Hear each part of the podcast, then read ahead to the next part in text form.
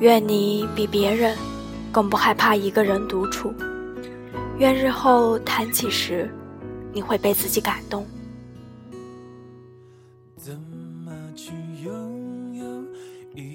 我十七岁，我最深的孤独就是我不挽留，而他们也没再回来。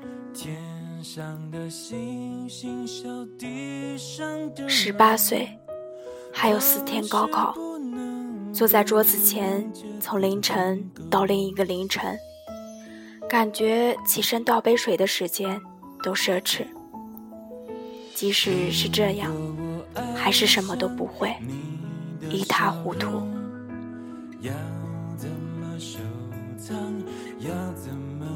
十九岁。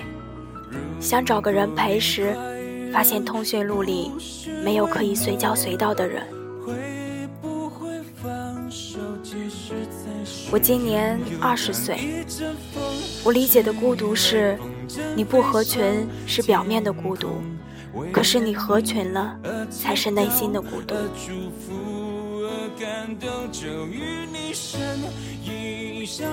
二十一岁。孤独是背了大半本单词，却只记得一个 abandon。我今年二十二岁，我自己去图书馆，不用和谁约好时间一起走，不用给谁占座，自己到了午饭晚饭时间就去吃，吃饭自己一张桌，坐两站公交去看场电影。没人打扰，你总和你自己说情节，哭笑也都是自己。我今年二十三岁，我理解的孤独是，我三天里吃了两顿饭，没有一个人发现。我今年二十四岁。我理解的孤独是，我手机相册里全都是风景。二十八岁，每个旅途我都想到一句话：如果你在就好了。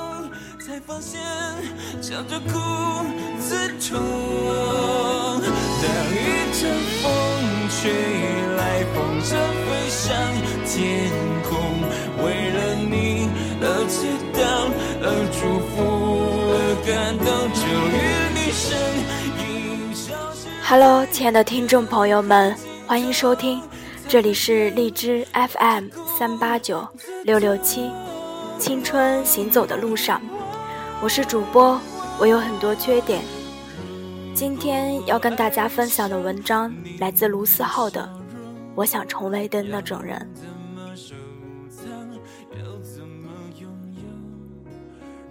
我已经一个人住了六年，刚开始时不适应，第一个不适应就是身边没有人陪，一个人坐车、吃饭、上学，在高中里小集体抓堆的时候。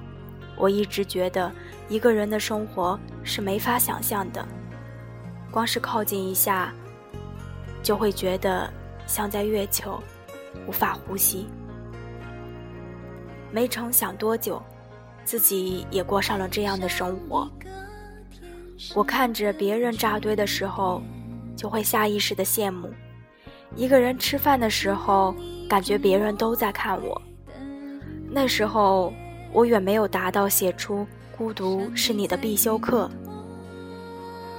而是一味的认为孤独是可耻的，孤独从来不可耻，认为孤独可耻的人才是可耻的。我常觉得人到某个阶段，生活就开始给你做减法，他会拿走你的一些朋友，好让你知道。什么才是最重要的？他会拿走你的一些梦想，好让你认清自己能实现什么。我想你或许也和我一样，越成长越发现有些心事无法诉说，有些时刻没有人陪，有些情绪无法言说。只能自己吞下。孤独和这挫败这两种东西，会突然降临到你的身上，然后从此变为你的一部分。你没有办法逃离你的孤独，因为它从一开始就是你的一部分。既然你没有办法逃离它，那就不如面对它。一个人生活的好处，就是你必须面对、依赖自己。刚开始时，我连饭都不会做，如今我已经能给自己做上一桌子好菜。生活也变得越发井井有条，我也越来越淡然，像是变成自己生活的旁观者，看着自己忙里忙外。觉得什么都难不倒自己，也只有这样，你才能找到自己的节奏。我经历过这样的生活，所以我明白找到自己的生活节奏有多么重要。那是能让你在这个世界里保持自信的唯一方式。所以我希望你能经历漫长的孤独，不要害怕孤独，不要害怕面对以前的自己。承认之前犯的错和傻，但不要用过去牵扯你的未来。世界不是由鲜花和掌声构成的，但也没有你想的那么糟。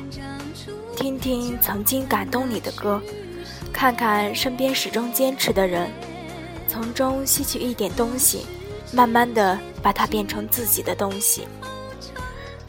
只有从害怕一个人吃饭。一个人奔波，到习惯一个人面对各种波折，才能面对孤独到底是什么。它是你的一部分，它是天使，也是魔鬼，它能让你变得更好，也能让你万劫不复。你只有面对它，孤独到最后都是一种极其真实的存在感。能用自己的力量站在大地上的人。都是勇敢的人，而我想成为这样的人。让一生